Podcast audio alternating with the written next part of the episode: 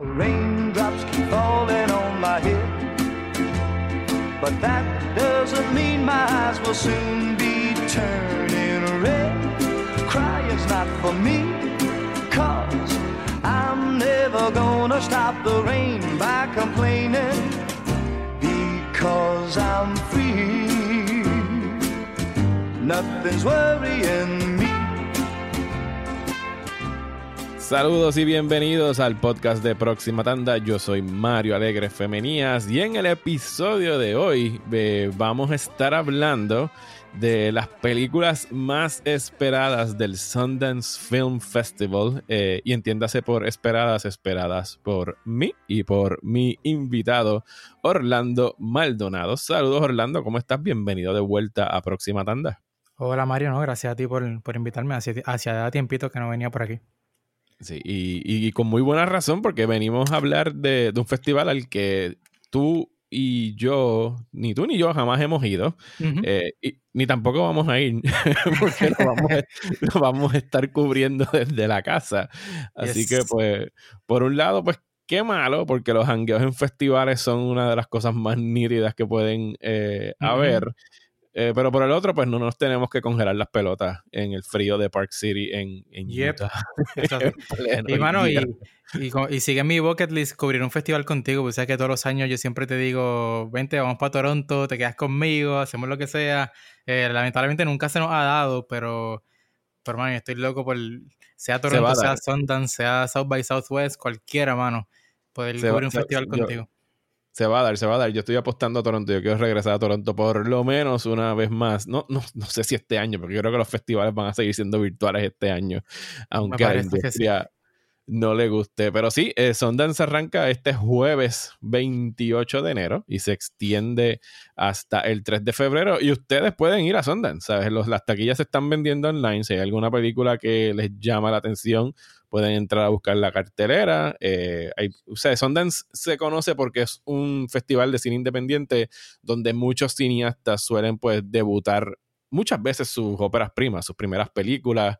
O sea, hay muchos nombres que, no conocemos. O sea, raro es, o sea, hay unos que son que frecuentan mucho Sundance, pero para mí lo fascinante de este festival siempre es, como que el descubrimiento. O sea, es como cuál va a ser la película que va a salir de aquí en pleno enero, febrero y va a estar dando de qué hablar durante el, resto del año.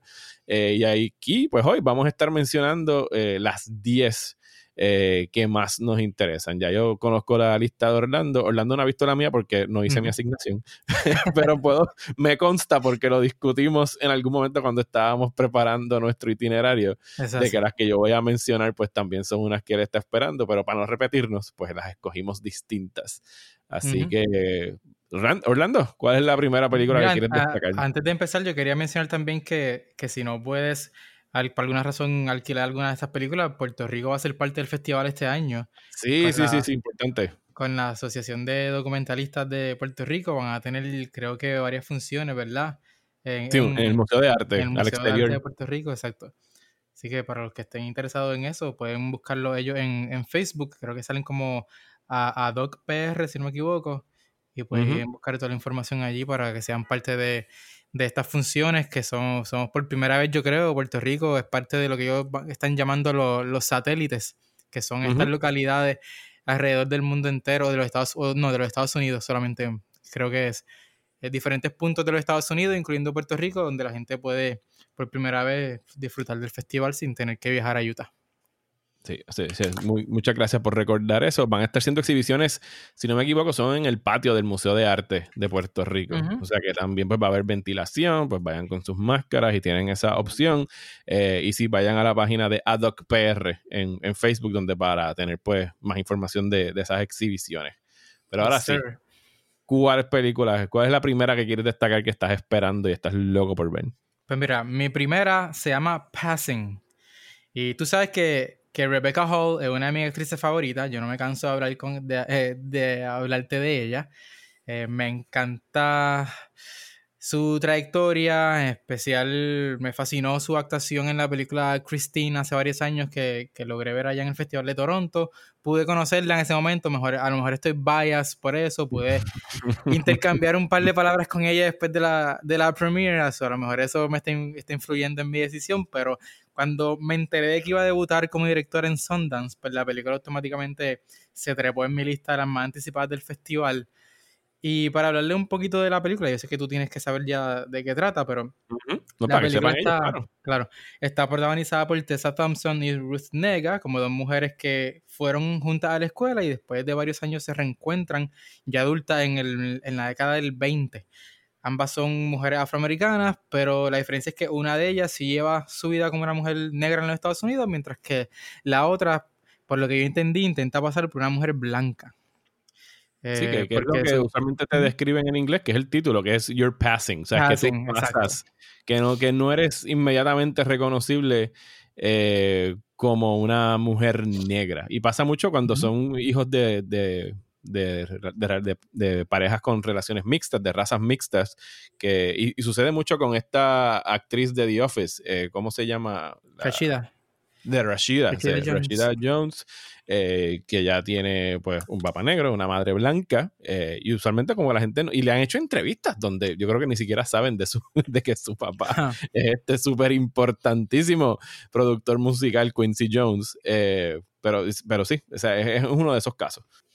La película en la descripción dice que es un elegante thriller psicológico sobre obsesión represión y las mentiras que las personas se dicen a sí mismos para proteger las realidades que han, construido cuidadosamente. A mí me llama mucho la atención y yo no sé tú, pero yo pienso que Tessa Thompson lleva muchísimo tiempo coqueteando con, con esa actuación, la actuación que la va a poner a ella a otro nivel y me parece que esta película tiene ese potencial. Eh, la otra actriz, que es Ruth Nega, ya tiene una nominación al Oscar por la película Loving de hace un par de años, pero pienso que que a lo mejor podría ser lo que impulse a Thompson a llegar a ese nivel que a lo mejor no. Pues yo por lo menos no recuerdo todavía. Sé que tiene el potencial, me gusta mucho la actriz esa Thompson, pero todavía no he visto una película de ella en la que me huele encanto. Eh, bueno, a mí me, encantó ella en Sorry to Bother You. Eh, pero ella no es la protagonista de esa película. Y Ruth Nega a mí me fascina desde, específicamente que la vimos ahí en Loving, eh, pero también el, breve papel que tiene en Arastra, que fue una de mis favoritas del, año, sí, del, 2019, que tuvo un papel eh, pequeño ahí. Pero sí, Passing tiene, tiene todos los ingredientes para posiblemente ser una de las películas premiadas del festival.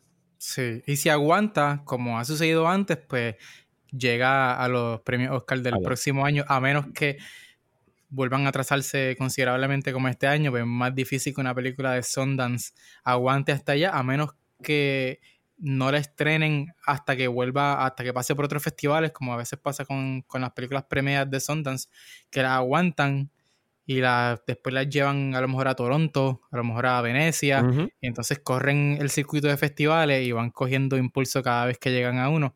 Esta, eh, además, en blanco y negro.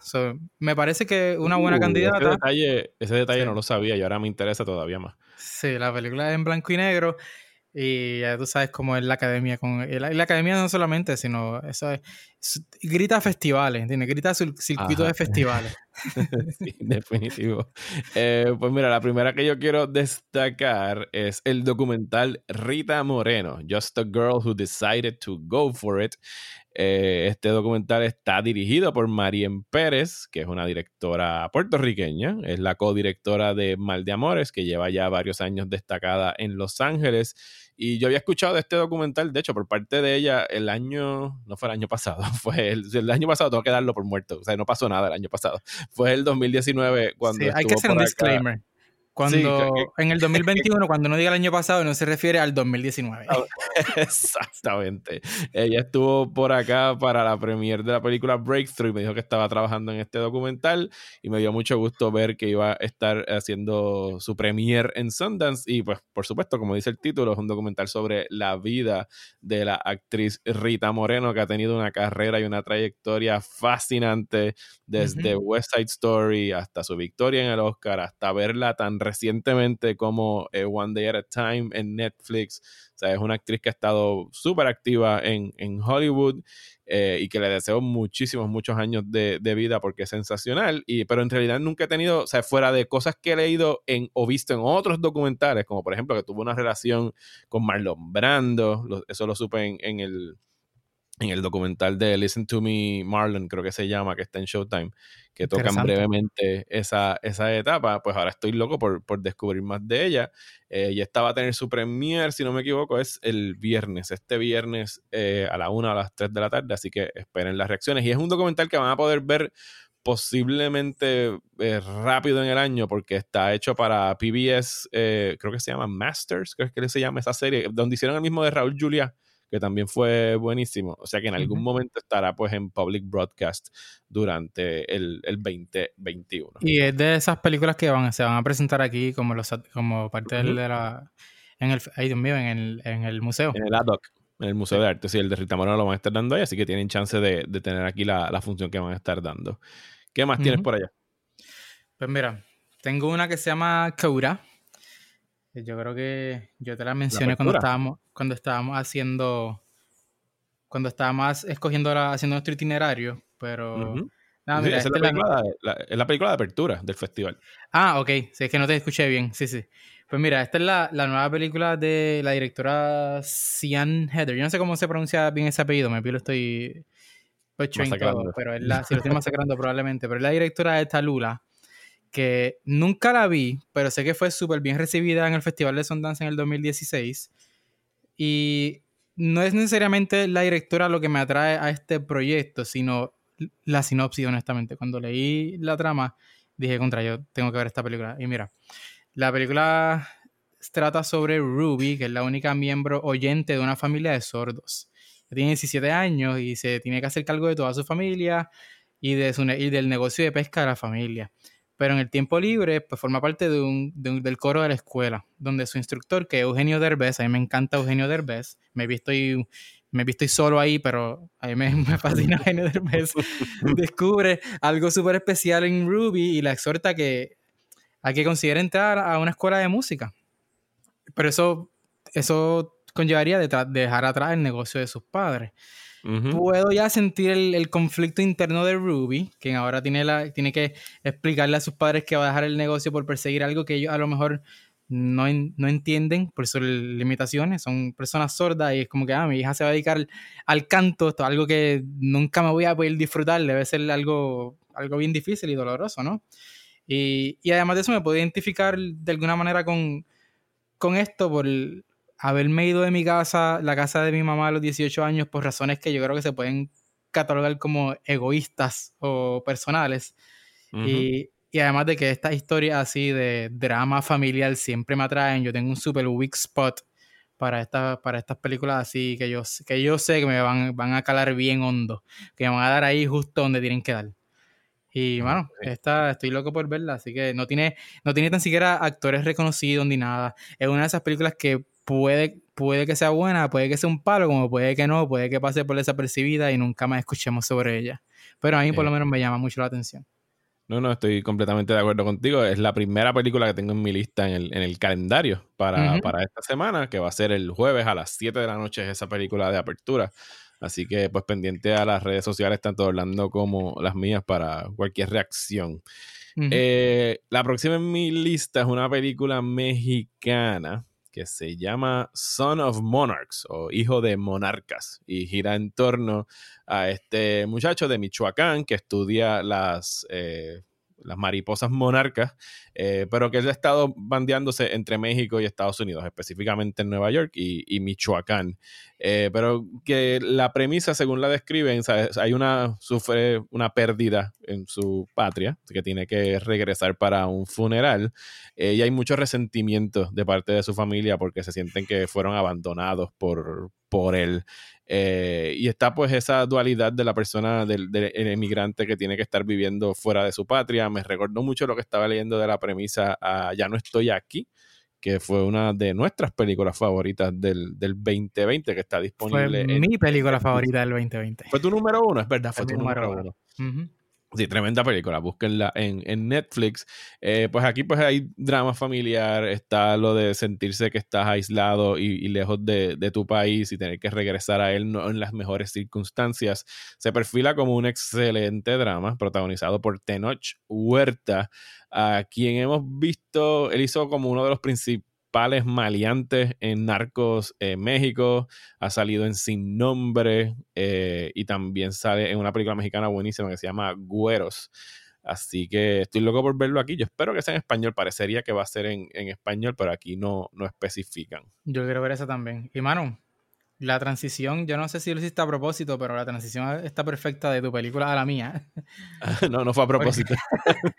porque es una película argentina que se llama El perro que no calla, o en inglés The Dog Who Wouldn't Be Quiet.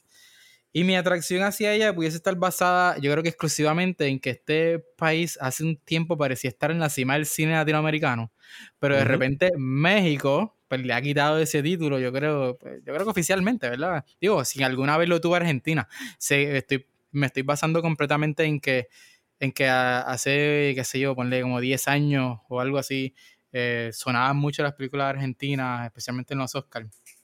Pero de igual manera, la trama me atrae muchísimo y es mi primera selección de filmes apocalípticos directamente relacionados. sí, eso es algo. Eh, eh, explica eso. O sea, cuando, cuando nos metimos por primera vez a ver la selección de películas, sin mentir, hay como 10 o 12 de todas las películas que son sobre el fin del mundo, incluyendo un documental sobre Wuhan eh, de, la pandemia. O sea, hay muchos, muchas películas sobre, y no solo también de fin del mundo, sino de aislamiento, de estar encerrado en un mismo sitio, en una casa. Así que ese es el tema del pues, Esta tiene, esta tiene apocalipsis a causa de una pandemia, así que aquí están, aquí están los dos. Y es sobre en el zeitgeist. Esto puede ser bien bueno o bien malo, pero yo quiero verla. Y mira, es de un, es de un chamaco de 30 años, se llama Sebastián, que tiene eh, varios trabajitos temporales que van, que van y vienen y lo presionan. Y, y que encuentra como que, que encuentra amor como que de vez en cuando. Entonces, a dice aquí, a través de pequeños hechos puntuales, su transformación se retrata en el contexto de un mundo que también se transforma y que y coquetea con un posible apocalipsis. Yo creo que eso fue lo que más me llamó la atención que todo, que todo esto, que puede ser una historia bastante tradicional, pero que está atada y contada con, con tal vez con, con, con, el apocalipsis de, de, fondo y eso pues eh, me, me llama la atención. Sí, no, esa es otra que tengo en mi lista. Eh, y consta que aquí hay, para, los, para un poquito behind the scenes de cómo va a funcionar esto, nosotros tenemos unas películas que podemos reservar en unos spots en específicos por hora, que es donde van a ser las premiers. Y hay otras, vamos a tener acceso a otros sites de streaming donde podemos verlas durante un día, a la hora que, que querramos. Así que posiblemente durante del jueves al próximo domingo, que son los días más heavy de películas, pues vamos a estar sumergidos hasta los párpados desde que nos levantemos hasta que nos acostemos, si es que dormimos, porque hay películas que estrenan a la una de la mañana, hora de aquí de Puerto Rico, porque serían las 12 de la, las 10 de la noche, hora de la montaña ya. ¿Cuántas películas tú tienes en tu, en tu lista ahora mismo para ver? Eh, pues tengo como 30. Yeah, no, no, ambicioso sí, no, no, yo sé que no voy a ver las 30 y mucho menos en cuatro días. Yo pensaba que era, lo que pasa es que está bien front heavy la programación. O sea, el, jueves, viernes, sábado y domingo hay un chorro de películas y entonces lunes, martes y miércoles no hay tantísimas. Así que posiblemente lunes, martes y miércoles sean los 10 que aproveche para ver las que a lo mejor han tenido mucho buzz y no las puse en mi lista. Eh, porque tenemos acceso a, ver algunas que son on demand. Eh, y entonces el, último día de las premiaciones, las que ganen premios las vamos a poder ver independientemente porque las van a poner todas en este site de, streaming. Pero, yo, basado en lo que pude ver en el Festival de Toronto, pues dije que fueron 16 películas solamente este año. Y basado también en que no tengo el mismo tiempo que hubiese tenido si hubiese estado en el festival, porque tengo, que, tengo otras responsabilidades ahora mismo. Pues yo solamente tengo ahora mismo 16 películas en mi, en mi lista. eso, seguro cambia. Sí, no, no. Yo tengo una por spot. O sea, o sea que tengo oficialmente 5 por día, del jueves al domingo. O sea, serían 20.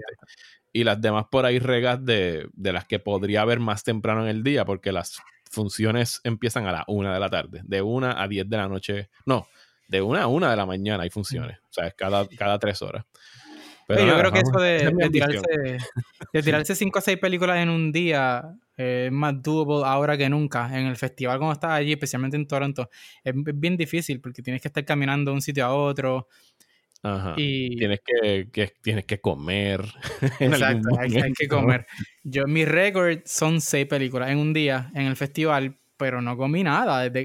desayuné, me senté en una sala de cine y yo no salí del cine, digo, de, fui a otros cines porque tenía que caminar a, a, a otros locations, pero hasta las 12 de la medianoche yo estuve viendo películas. Sí, no, yo creo que más de 6 es una anormalidad. Yo eh, también, mi, récord es 6 también y también fue en, en Toronto. Más de eso es, es absurdo. Como único es posible. Ajá. Es si, son, si son exclusivamente screens de prensa, que son todo, la mayoría en, en el mismo cine allá en el Scotiabank. Ajá. Yo creo que es como, como único se puede. Pues si tienes que estar caminando de un cine a otro es bien difícil. ¿No? Y que también a veces afecta el hecho o sea, no conviene. O sea, tú ver seis películas en un día y más si te lo estás tirando en el tercer o cuarto día de un festival que ya has visto posiblemente una docena de películas adicionales. Llega un punto en que el cerebro no te da. Y a lo mejor una película que está bien cabrona, tú no estabas en los cascos para apreciarla porque estás explotado. Exactamente. y que no tienes tiempo para escribirle. Ese día lo perdiste porque no escribiste nada. Sí, yo estoy tratando de balancear cómo voy a escribir acá, porque en realidad, como es Sundance y las películas no van a estar súper accesibles, más seguro tiene como que más unas cápsulas breves de, de, reacciones en un post de lo que vi en un solo día, que tiras reseñas bien largas de películas que a lo mejor la gente no va a poder ver hasta diciembre de este año. Who knows? Eh, pero sí, por ahí va la línea eh, editorial, por lo menos el plan. Pero nada. yo, he tratado con los últimos años de darme un tiempito para poder respirar entre película y película, como me vi una o dos horas. Y aprovecho ahí, escribo algo o empiezo a escribir algo, me como algo, descanso. Y es mucho más llevadero, mano, que estar viendo seis películas corridas. Pero nada, no, no sigo, me desvié demasiado. no, sí, eso es Inside Baseball sobre la cobertura de festivales. Eh, pues la próxima en mi lista la escogí única y exclusivamente por la foto que escogieron eh, para su página de internet en el festival. y yo creo que tú hiciste lo mismo que yo.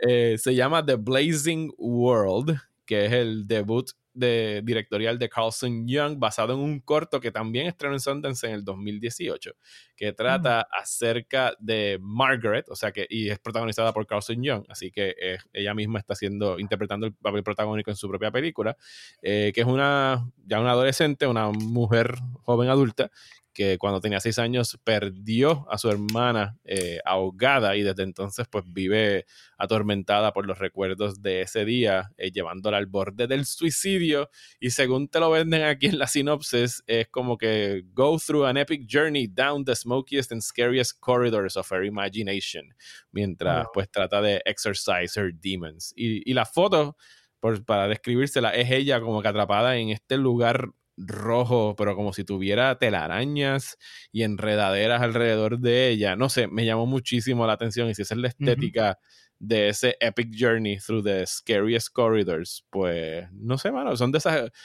Eh, usualmente esas son como que las películas que uno más le pompean porque no sabes nada acerca de ella y, y de las cosas más cool que pueden pasar en un festival, por lo menos para mí, es tú meterte una sala de cine sabiendo prácticamente nada de una película y llevarte una sorpresa bien buena, ¿sabes? Con lo que vas a ver.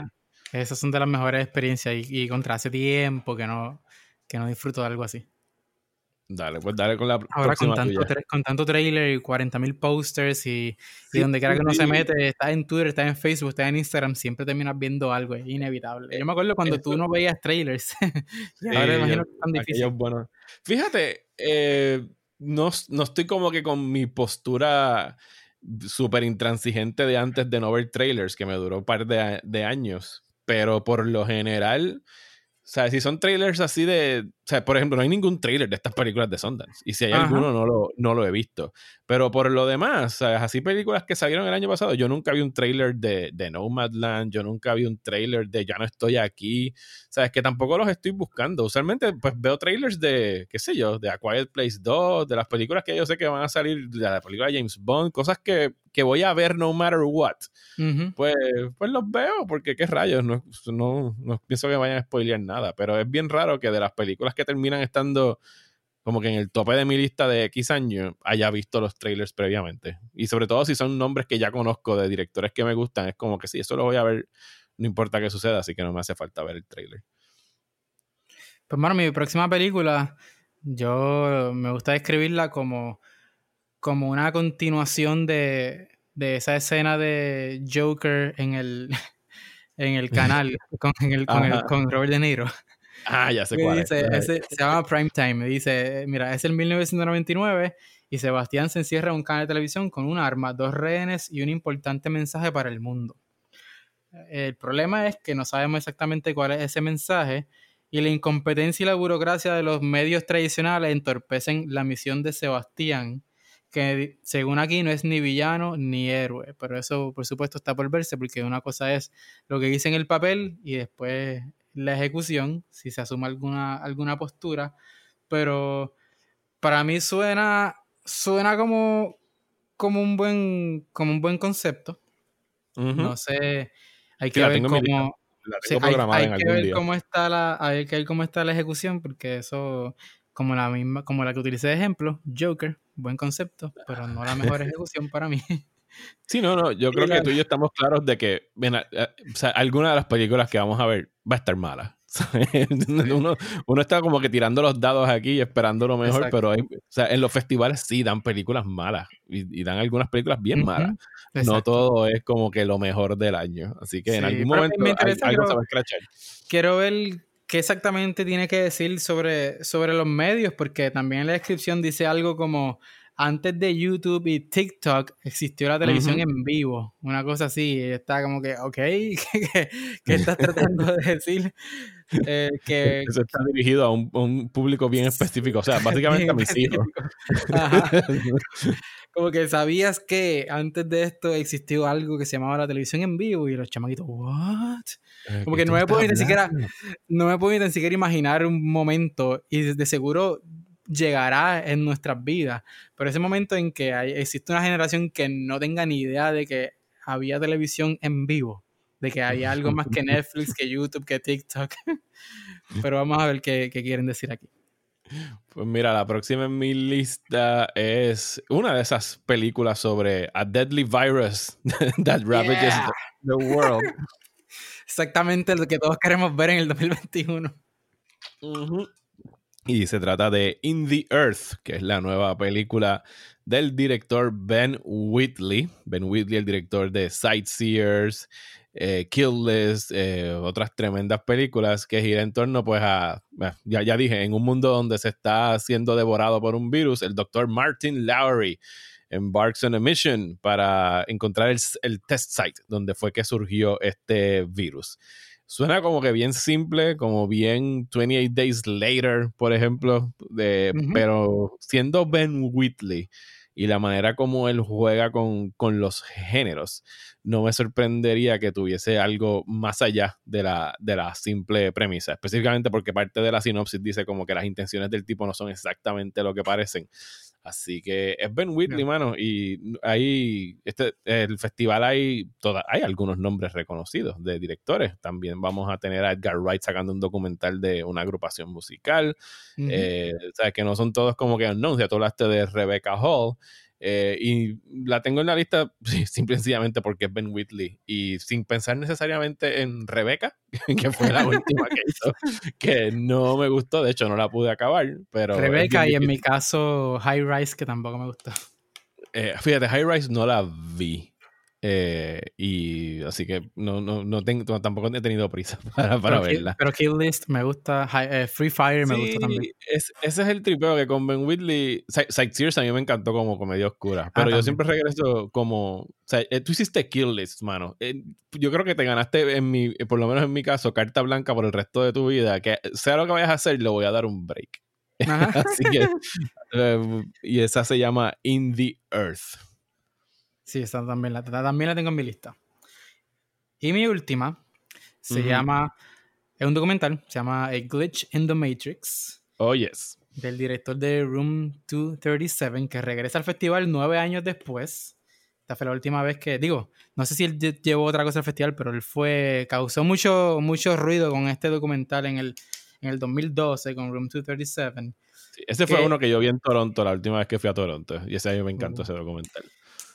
Esto, aunque no explora específicamente una, una, película como lo hizo Room 237 con The Shining, aquí hay una clara conexión, yo creo que con las ideas que exploraron la hermana Wachowski con The Matrix, que la van a mencionar muchísimo en este documental, sobre la posibilidad de que estamos viviendo en una simulación. Y yo creo que si existe, si existe alguna teoría descabellada que yo estoy dispuesto a entretener o considerar. Sobre todo ahora. sí es esta misma, porque mira que, cosas raras que no tienen explicación pasan en esta vida. Esa, esa va a ser una de las películas de la una de la mañana. Y yo espero tener como que contar con. Digo, yo usualmente me acuesto fundido. No, digo, sí, pero esa es la cuestión, que van a ser varias horas de estar viendo películas. Y así que para estar a la una de la mañana, usualmente tienen que ser películas que, que se muevan. ¿Sabes? No me puedes tirar sea, no me puedes tirar Sons of Monarch, que se suena como algo que va a ser más lento a la una de la mañana porque no, no vamos a llegar. Eh, pues nada, llegamos a la última mía, que desde que la anunciaron y sabía que iba para Sundance, fue como que mi razón para conseguir los credenciales para, para poder cubrir Sundance. Y es Prisoners of the Ghost Land. Yo te la dejé, ¿oíste? Yo te la dejé. Yo, gracias, gracias. Gracias. Eh, eh, ¿Por qué es mi número uno? Pues nada más tienen que, primero, escuchar. Los, el director es Sion Sono, que es el director de Why Don't You Play in Hell, eh, Love Exposure y un chorro de tremendas demencias del cine japonés. Y el protagonista es Nicolas Cage. Y según la sinopsis, la sinopsis es Nicolas Cage in one of his most unhinged performances to date. Así que es Cage bringing the rage out. y porque es mi número uno, además de porque son estos dos eh, cineastas que admiro muchísimo. Pues tienes que escuchar la, la, descripción. In a treacherous frontier city called Samurai Town. O sea, ya lo puedo haber de Hawaii. Ya yo hubiese pagado. Sí, dame, dame la taquilla. Samurai Town.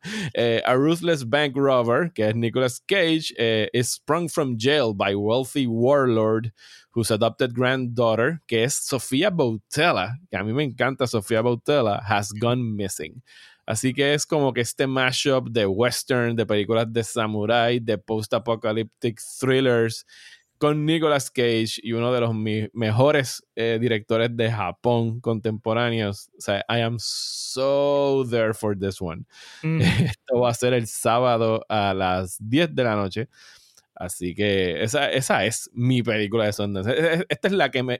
Esta específicamente es la que me va a destruir si no es buena. esta es de esas de la categoría de Midnight, ¿verdad? Que es como, como el Midnight no, Madness de Toronto. Bueno, sí es. Eh, yo pensaba que sí, pero la están dando a las 10. O sea que no sería ah, del, del bonchecito ese del Midnight Madness de, de Sundance. Que se llama Midnight. Yo creo que se llama Midnight Pelado. el, el, programa ese de, de ellos. Pero, pero sí, esas son las 10 películas que más estamos esperando del Festival de Sundance que arranca este próximo jueves 28 de enero y pues pendientes a proximatanda.com donde voy a estar eh, teniendo la cobertura. Orlando, ¿dónde va a estar la tuya? Pues mira, en las redes de Movie Network, Movie Network PR y en las mías voy a estar reaccionando cada vez que veo una de estas películas, así que me pueden seguir como Orlando en el cine. Eh, eh, Orlando va a regresar la semana de arriba, una vez ya hayamos sobrevivido el maratón de Sundance, para entonces hablar sobre cuáles fueron las mejores y peores películas del festival. Así que gracias Orlando, nos escuchamos la, semana que viene y muchas gracias a ustedes por estar suscritos al Patreon de Próxima Tanda.